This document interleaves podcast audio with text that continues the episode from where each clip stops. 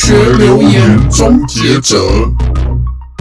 大家好，我是儒学留言终结者一号小英。大家好，我是儒学留言终结者二号阿宝。嗯，儒学是种落伍的思想，跟科学与民主背道而驰。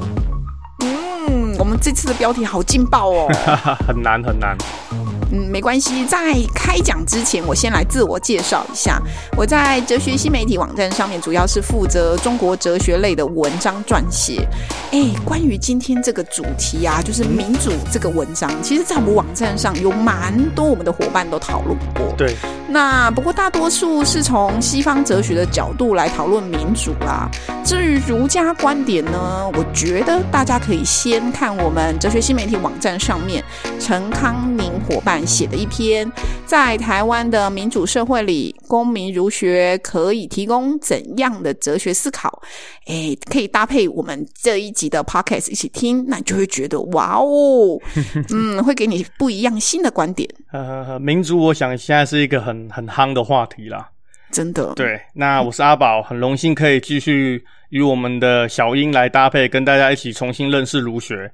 那这次的主题啊，嗯、有提到科学与民主嘛？嗯，那我我这边觉得，想理解科学纯不纯粹，可以听听看我们的哲学新媒体的伙伴有龙主讲的 Podcast《冰的哲学》第十集，胡塞尔自然科学客观纯粹不受污染。打个问号，别天真了。对，那再搭配我们这一集，我想就能够更完整的理解中西哲啊。对于科学，好像大家都不是这么单纯。哎，突然发现我们这一次的主题好庞大哦！你看，又谈民主，又谈科学，哈。嗯，就一步一步让大家一起了解嘛。对，可是我觉得今天要谈这个主题，应该先把科学跟民主区分过来谈。可是要谈这两个的时候，我认为啦，诶、我们就是要用特殊的方式来谈这个，因为以往谈科学跟民主，呃，之于儒学，其实蛮多大师都谈过。对，那。我跟阿宝在这边的时候，我们想要采取比较不一样的方式。我建议一个比较不一样的方式，就是我们除了在个别谈科学跟民主以外，还把它细分成精神层面跟行动层面。嗯哼，诶，这个意思就是说，我们先来看看儒学具备科学精精神吗？然后再来看看儒学它具备科学行动吗？Oh, 那同样以此类推，来看看儒学具备民主精神吗？然后再来讨论一下儒学具备民主行动吗？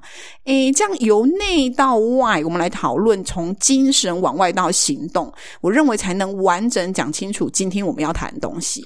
哇，我已经可以想象到这一集一定很难笑啊！对，好像在参加密集补习班的感觉，还是那种三天两夜 马拉式的研讨会啊！真的，我我觉得最主要是这个题目实在太难了，拜托！我觉得跟上一集啊，我们谈儒学是否是宗教一样超难聊，我根本就是拿出我一百二十分的看家本领来聊这两个主题。这个是很大，然后很多人在意的主题啦，很多专家学者都有讨论，嗯、所以是真的不容易的。嗯哼，对。那按照小英刚刚的分析步骤啊，那我们先来聊科学的部分好了。好啊，感觉应该比较清楚，比较好聊一点点，所以我们就先从科学开始好了。好，那既然要聊科学，我想先问问阿宝，你觉得科学具备哪些精神？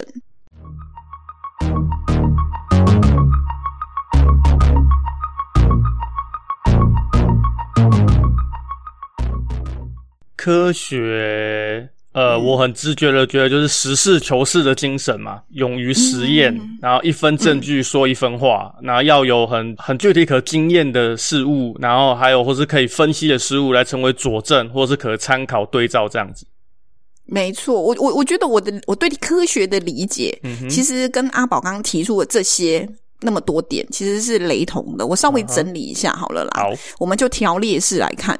我认为啊，科学它具备有四种精神。第一个就是它会对假说进行验证。嗯哼。那第二个呢，它是理性的。那他们的相信其实是靠数据跟资料。然后第三个就是他们遇到问题就解决喽，可是遇到还没发生问题，通常不会去设想假设。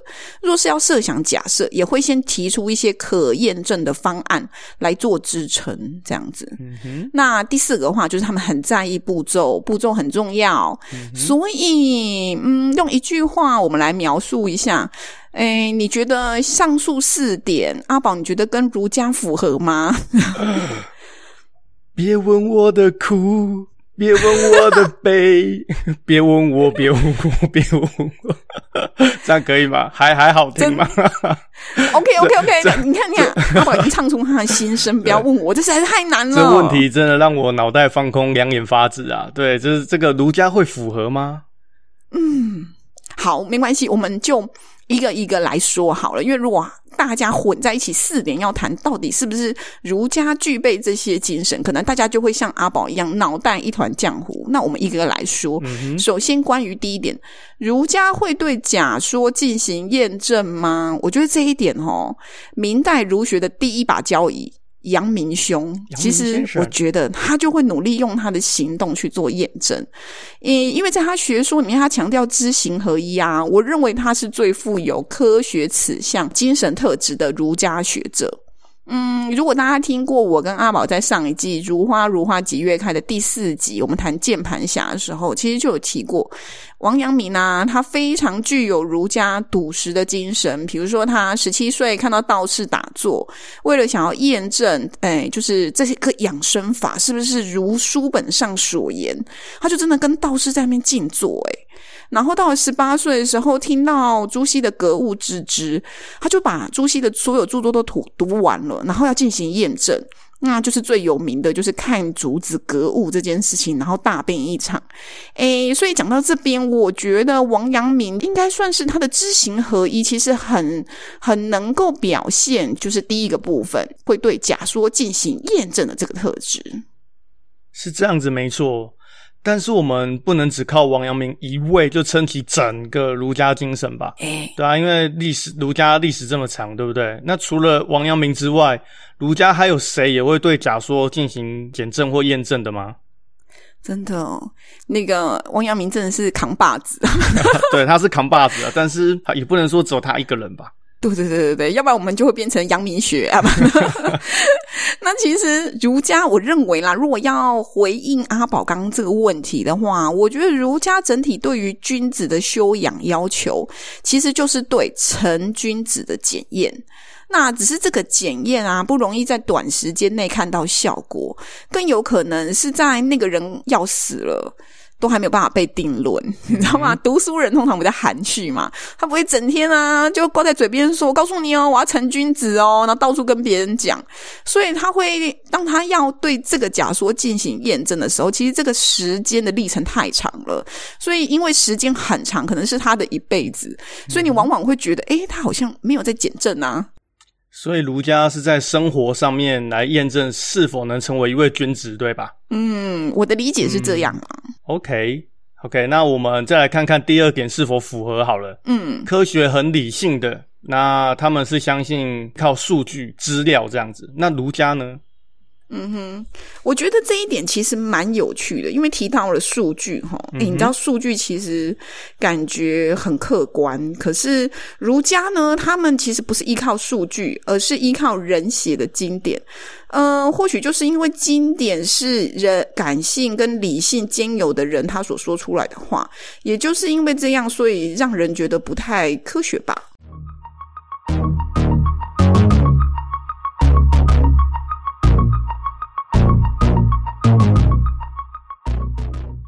对对对，其实我觉得这一点真的很有趣。嗯，因为提到数据好像很客观、很理性，但是真的很理性吗？我我其实是有点疑问的。嗯哼，比如说我们可可能会常常在 FB 上面看到一些心理测验。嗯，那根据使用者的习惯，然后分析出某一种的结果。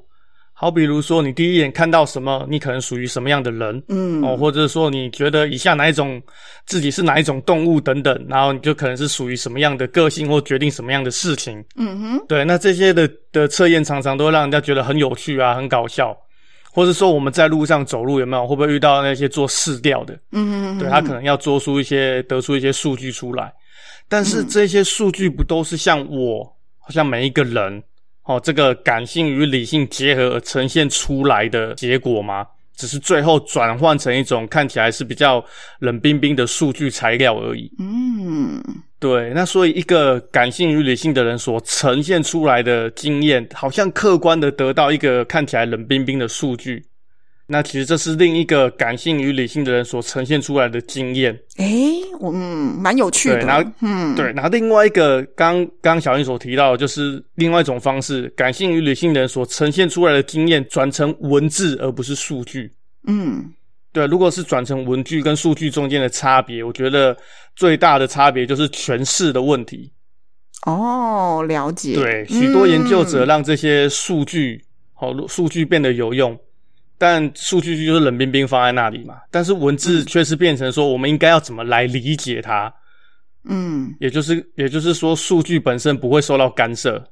好，除除了是特意要让它让这些数据变得出什么结论之后，让它变成是可能是有用的东西。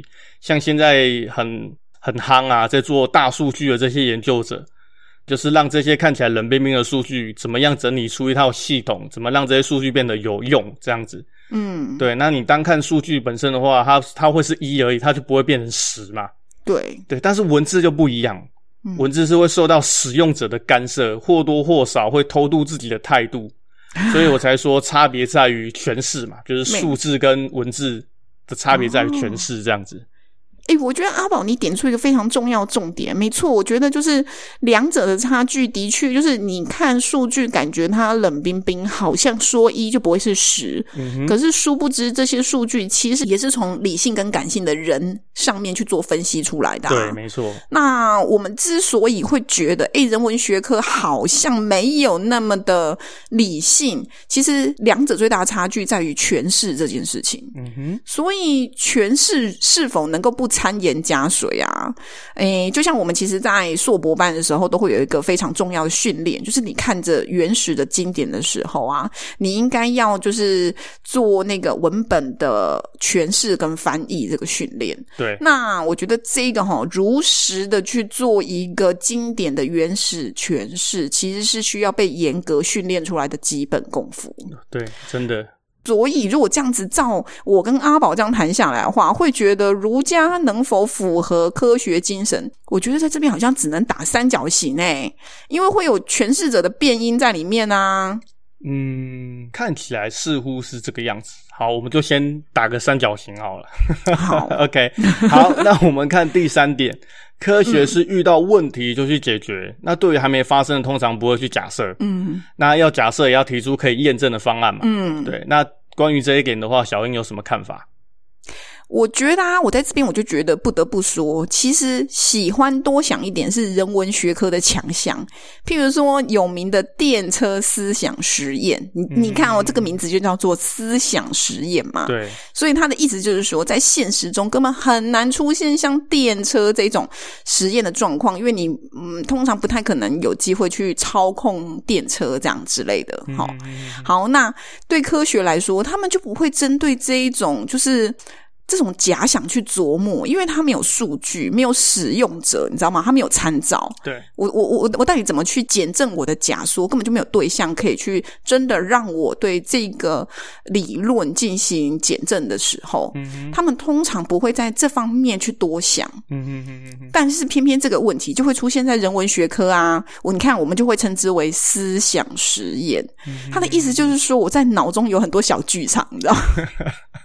我在脑中就实验起来了，然后呢，这只是依靠假想跟脑中推理的状况。我认为只有人文学科的人才会做得到啦。那这种状况后续当然，诶，在儒家的呈现上面也也不例外哈，也会常常在脑中开一些小剧场。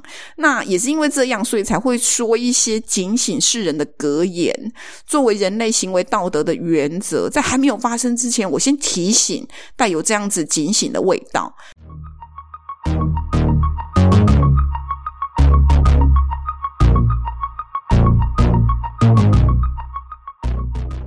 嗯，譬如说像《论语》的泰伯篇，他就提到说：“不在其位，不谋其政。”我就觉得这句话超实用的。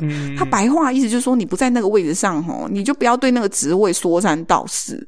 其实我觉得很呼应，就是现在职场生活。哎，你知道我们在职场要就是觉得小人一堆，不开心。然后旁边的人唧唧歪歪，然后就是明明这个案子就不是他负责，可是他就一副很会讲的样子。真正要执行的时候，他就说：“哦，没有啊，那案子不是你负责的吗？” 这样子。然后像这样子乱七八糟，搞得心情很不美丽啊！我觉得其实就是因为他没有注意到《论语》讲的这个“不在其位，不谋其政”。你看，我一个人不美丽，对别人的心胸就没有办法开阔，因为我上班都不开心。我只是一个小点哦，如果每个人心情都不美丽，那每个小点就会集结成一大片，社会人群怎么有可能会互相美好呢？难怪我们看很多数据，他都说只要工作的人有百分之八十五的人都想离职。哦，这这这这这这也是真的。对，所以我觉得，比如说像提到呃，《论语》提到说，呃，做好自己的本分啊，在其位，像这样子的话，它其实是用一种。看得更远、更高的角度，比较深谋远虑的去想想看，先去设想人类全体的问题。那这些问题其实都是在脑内小剧场里面先演练过一遍的。对，呃，第三点这个部分啊，就是人文学科或是儒家，嗯，呃，他比较会在这个脑内小剧场比较深思远虑一些可能虽然没有发生嘛，但是可能。如果真的发生会怎么样？会想的比较多这样子。嗯，对。那在这一点上，我跟小英应该都会给卢家满分吧？哎，真的，我也这样觉得。好，那所以我们来看看最后好了。那。对，还有最后一点。对对对，那科学讲求步骤嘛，嗯，那儒家到底有吗？诶，我觉得啊，儒家因为他不强调逻辑，所以他的感觉他的步骤性并不强。即便像那个儒家的战神孟子，孟子战神，对，他口若悬河，但是他的解释他往往是用举例说明的方式。请记得，小朋友们，举例说明不是逻辑哈，举例说明就是阐释跟解释。所以在这一点哈，我。觉得儒家的确，嗯，嗯，嗯，可能没啥 科学精神。你你怎么了？确诊了是不是？对对对对，我害怕讲完被打。对对对。OK OK，那我我简单整理一下哈。那这样第一项、嗯、对假说进行验证，第一点嘛，呃，我想勉强可以打个勾。嗯。那第二项理性的是相信靠数据资料，这个我们打了个三角形。没错。那第三项是遇到问题就解决，对于还没发生的，通常不会去假设。那要假设，也要提出可验证的方案，这个我们打个大勾。对。那刚刚所说最后一点，第四点的步骤很重要，那也打个小勾。小勾，我在打叉吗？哦，小勾，小勾，小勾。打叉，打叉，打叉，打叉。对对对，因为我比较不不重逻辑嘛，对不对？OK，打叉，打叉，打叉。那这样感觉的话。儒学好像这样四点看起来并不是满分诶，对啊，那这样子儒学是否具备科学精神，很难做一个结论。我觉得，我我我觉得我们先别急着下结论。我刚刚说了嘛，除了从精神分析以外，我们还可以从行动来分析，对不对？Uh-huh. 那儒学具备科学行动吗？我觉得我们可以用这个部分来检视一下，看儒学可以得几分。第一个，我觉得啊，什么叫做科学行动？我认为有两个特质、啊、行动的部分，嗯哼，对，就是第一个，它必须要有具体实验的产出，这可能是数据，也有可能是一些检证的结果。嗯哼，那第二个呢？它通常会直接解决某些问题。刚刚说啦，就是你知道，就是理工跟人文最大差异在于脑内小剧场这件事情。嗯哼，所以他们通常理工科可能他意识到了某一些问题，他必须要解决，所以他提出了假说。那我们来验证看看他的解决方法可能会有 A、B、C、D、E。假设不一样的方案，哪一个才是具备执行的可能？就是要来看看喽。那儒家符合这两个科学的行动吗？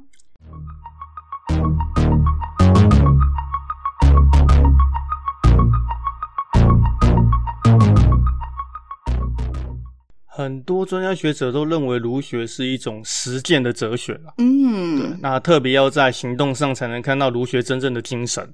嗯，所以在直觉上，我觉得儒家是有的。哦，打个比方来说好了，嗯、那儒家所重视的是修养。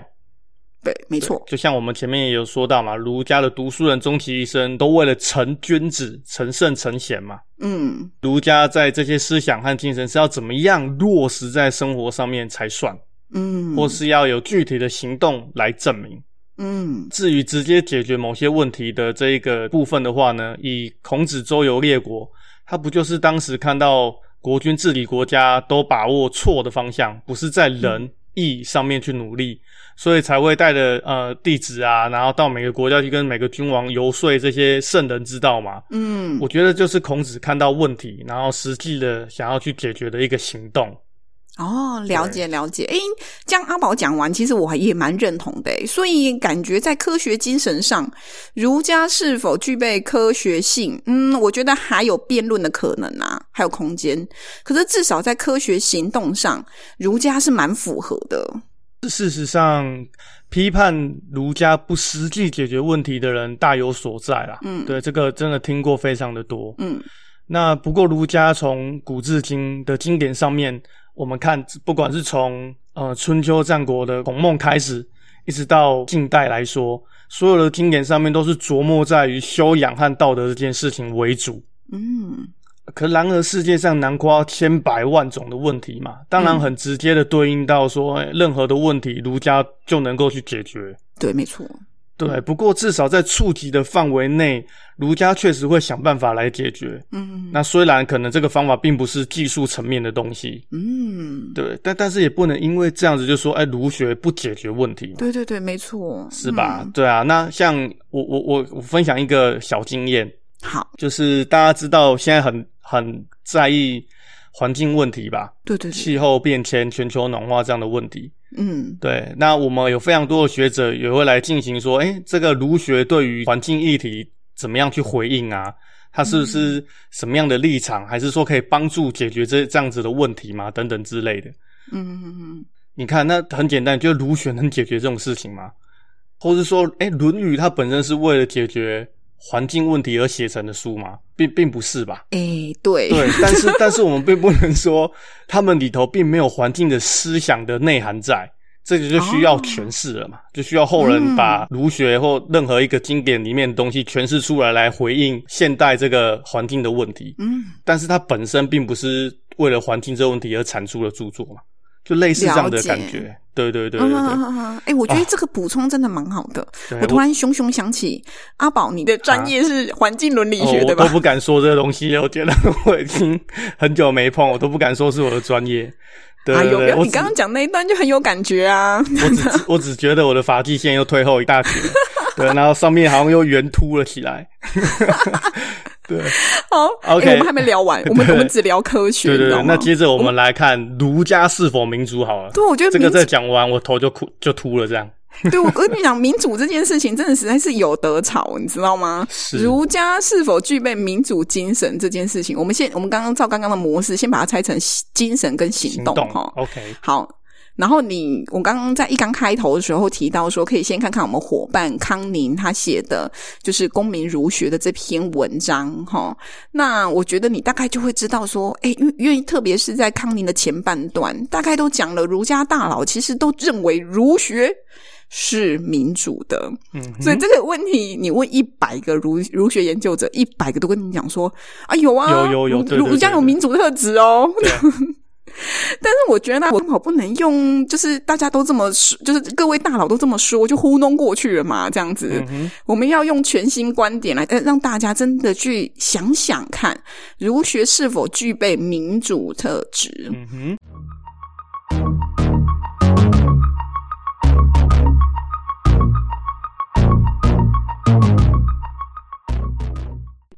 所以照前面的分析方法，我们也来想想，先来谈谈什么叫做民主精神好了。OK，诶，讲到这里，我先讲，就是我认为民主精神有两个特质，就是第一个是国家认同。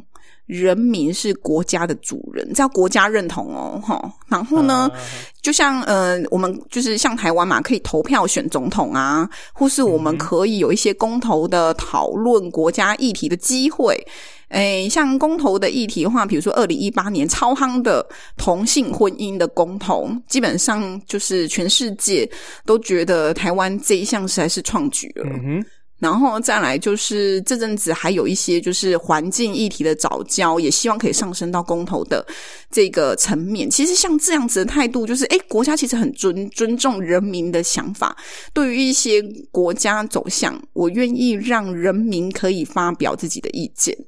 那所以我觉得，就是这是第一个，就是民主精神的特质。OK，那第二个特质是人民能够主动执行自己的权利哦。刚刚是讲嘛，或者当然也会有行动成分，可是第二个其实还要有可以执行自己的权利。然后如果遇到不合理的时候，你是有机会可以走上街头去表达心声，或是可以透过一些呃公共平台发表对于国家政策的看法。我觉得这个在台湾就很 popular。你只要晚上六点半以后打开 第四台，基本上政论节目都在讲，都都都都展现了这种精神。所以我觉得，我们来看看这两点好了，民主精神这两点，我提出来这两点，嗯，儒家具备吗？OK，第一点就是国家这这个这个政府这个国家有认同人民是主人嘛？对，对对没错。那第二个是人民自己本身可以执行自己的权利，没错。嗯，OK，那关于第一点，传统儒家一直以来存在的背景都是君主专制的时代啊。哦，对，对。那国家这东西，呃，被认为是所谓那种有皇帝、皇家的。嗯，OK，就是普天之下莫非王土的概念。噔噔，对对对对，对，总觉得这个好像应该要下音乐，不知道什么。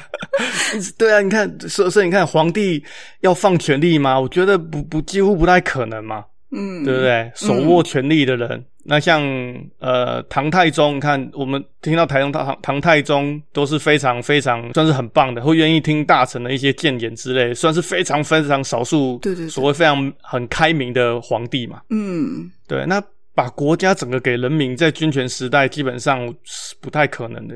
哦。所以就背景来说，嗯，对，就这样的一个背景来看，嗯，但我觉得也不能怪皇帝这个所有的大权一把抓嘛，嗯，毕竟那时候老百姓多数是文盲比较多吧，哦、嗯，对不对？那人民能做国家主人的意识不足啊，嗯嗯嗯，对不对？因为普遍是这个样子嘛，对，即使是当初我们的儒家战神孟子，真的战神，真的是战他。很多对话真的是很很赞啊！嗯、他在《尽信篇》里面提到，就已经提到“民为贵，社稷次之，君为轻”，已经提出这么先进的思想了，嗯、但是依旧不是引发很大的共鸣。了解，我我觉得阿宝提出两点，第一个是，诶、欸，当时是皇权就是的背景，所以不太可能放权给人民。再来就是，当时文盲的人其实也很多啦。百姓知识量不足，教育不普及嘛。然后我想顺着你讲的话，其实我觉得啊，明代的黄宗羲啊，就是儒家学者中对于民主这件事情非常有概念的人。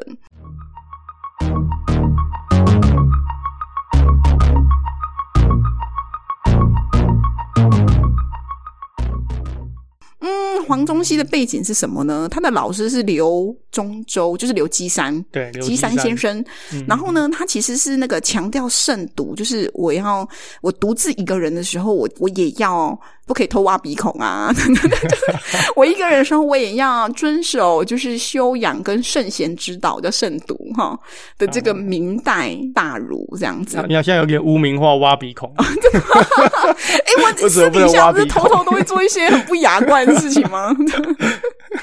好，鼻孔很痒，挖一下会怎样？好，开玩笑的，开玩笑。好，然后他们两个师徒两人啊，其实就都是顺着王阳明的学说来做开展的，所以他们特别谨守知行合一跟道德良知的原则。嗯，但是啊，你知道，在太平世代的话，那儒家就是一个读书人，没什么了不起。可是，如果你生得不太平的时候，就是考验你的能耐的时候了。那黄宗羲刚好生不逢时，他生的实在就不太太平，嗯、就是身处于明末清初那一种，就是刚好就是朝代要更替的那个时候。Uh. 那他本来就是对政治有点情怀的人，然后也参与过一些对于阉党就是太监的斗争。嗯哼，然后所以他成立了一些民间社团。那这些民间社团到后来其实都都是作为一些抗清的活动。嗯，那他的老师呢，其实，在清军入入关的时候，曾经绝食二十天，然后就挂掉了。嗯哼，那其实，在乱世中，其实他们两个都算是展现儒学风骨的人哦。诶，我这边要稍微岔题一下，其实，在台湾，在当时就是抗清也是有相关的社团，我们叫复社哦。然后都是一些在台抗清的儒士他们成立出来的。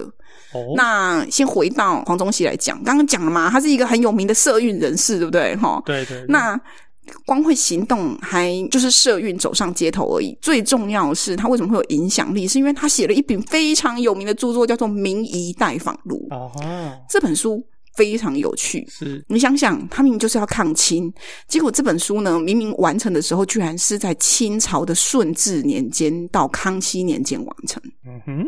哎，所以我那时候看的时候，我觉得他的背景蛮有趣的，这样子。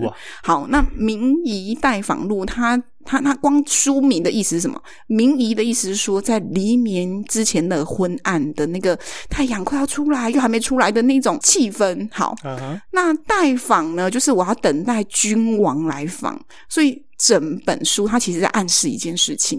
黄宗羲说，他他在黎明前等待君王来访问他的一些备忘录，就是他心中有满腹对于国家治理的想法，那期待君王可以来访这样子。哦，好。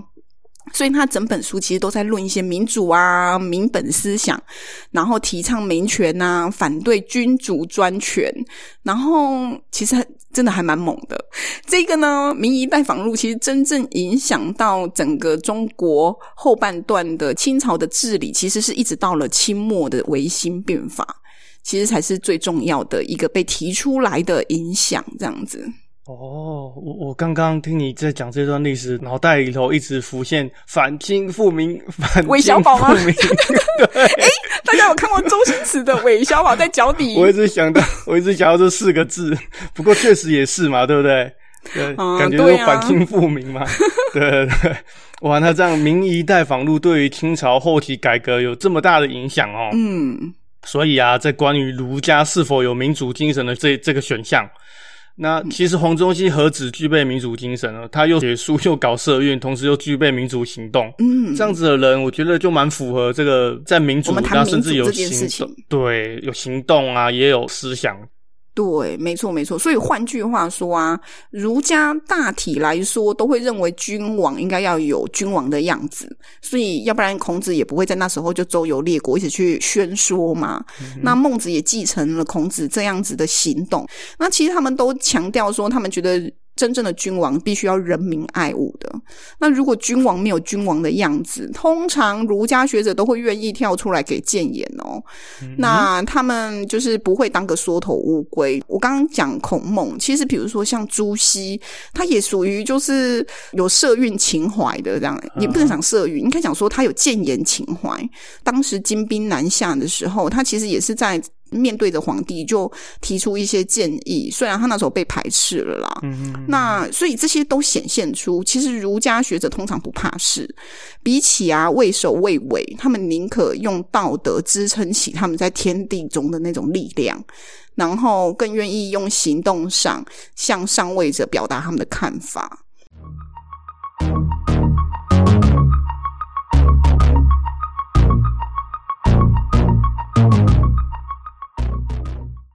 啊可是小老百姓就不一样喽，因为刚刚就像阿宝讲的嘛，就是知识量不足嘛。当时其实还蛮多人属于文盲普遍的状况。那你想想看嘛，那我我的日子当然就是想想吃饱穿暖啊，嗯、这种小日子就好了，嗯、对不对？没事，就是像我们现在还可以划划手机，我也觉得很开心，这样子小确幸。对，那今天到底谁来掌政，对我来说一点都不重要啊，反正最重要是发大财，能够发大财就是好的执政者。哎。这这句话我怎么觉得好像哪里怪怪的？好像影射了什么东西是，是？我没有影射，我没有影射。好，反正我要强调的是，知识不足是可以透过教育来进行改善的。就是如果你不想思考自己自愿为奴这件事，如果如果你不想思考，那你其实就是自愿为奴。我为什么会提“自愿为奴”四个字呢？是因为刚好我们的主编有容，他其实翻译过拉波埃西的那本小书《自愿为奴》，超好看。Uh -huh. 那其中呢，他探讨了自由跟权利的文章，是它是一本一一篇非常小的短论。对，那。可是却深深影响法国近代政治哲学的重要文献。他书中就提到一个非常重要的观念，就是他认为自由是每个人都应该本有的天性。所以面对暴政啊，只要人民有意识，我要恢复自己是自由的这种意愿，然后以一些非暴力啊或不服从的方式来反对暴政的话，那其实你就可以去脱离你的奴性，你知道吗？然后让你自己成为你自己的主人。民主自由就会有可能，所以我觉得，就是其实重点是，对于民主这件事情，其实是可以透过教育进行改革，让你意识到说民主精神这件事情。所以在儒家文化的背景下，诶，是真的不具备民主精神吗？还是你自己自愿为奴呢？嗯，好，以上听了这么多，我来简单做一个小结好了。嗯，所以在民主这个部分的话。呃，这边肯定儒家是具有民主精神，嗯，那也有民主行动的。对，那以前专制时代真的不允许人们反抗吗？或许真的很难，也会面临人头落地的风险。嗯，但也不是说完全没有，还是有一些人人劣势之类的。嗯，对。如果你如果你你的意识到专政，甚至遇到暴政，却不愿意反抗的话，也许。我可以明白，也许你有生命安全的顾虑等等之类的，但是这是每个人他自己的选择。嗯哼，但并不能因为这样子就直接说，哎、欸，指责这是儒家的问题。他可能因为我们有儒家文化，所以我们不敢去抗暴政啊，因为有儒家的关系，所以自愿被奴役啊，这样子。我觉得这个黑锅就有点太大。没错，所以回到今天的标题啊，我也来总结一下。我认为啊，儒家到底有没有科学的精神跟行动？诶，就是我们刚刚前半段讨论的啊。我觉得我们大概统一的结论是，儒家有部分科学精神，但他说服人的依据是人言哦，而不是数据。所以这个问题，其实大家应该进一步去思考：说人言这件事情科学吗？我认为才是这一集可以思考延续下去的重点。那至于儒家是否具备民主精神与行动，我就去像阿宝刚刚讲的啊，儒家不但具有民主精神，甚至也有民主行动。如果你意识到不合理，可是却不愿意反抗，那是你自己的奴性啊！不要把这个黑锅让儒家来背。觉得这一集真的像之前的预告说的一样，一层一层剥开啊。没错，就像洋葱，可能你不觉得是 不洋葱啦，但是至少一层一层一层，慢慢的去理解儒家对于科学民主这样的一个状况到底是什么。嗯，那我们下一集要顺着自由与奴性继续讲下去。嗯，儒学的教条式的思想间接限制了个人自由的发展。如果你想为自己的奴性来做一下反驳，那一定要来听一下我们的下一集哦。对啊，哎，所以算是下一集，算是这一集奴性的延伸就对了。因为就是我们其实第二集有谈到威权主义，但是下一集比较不限于只是谈民主，而是广泛来谈谈我们生活中来检视一下是否奴性，而这些奴性是儒家文化的教条影响吗？天哪，我觉得光想就觉得。可以谈很久我，我们每一集的这个主题其实都可以谈很久，真的。对，但我我但小英跟我们都努力的把这个这些很很庞大的问题，尽量让它简单的呈现出来，让大家一起去集思广益，去好好的想想看这些问题。嗯，没错。OK，那我是儒学留言终结者二号阿宝，我是儒学留言终结者一号小英，下周再见啦，拜拜。拜拜。儒学留言终结者。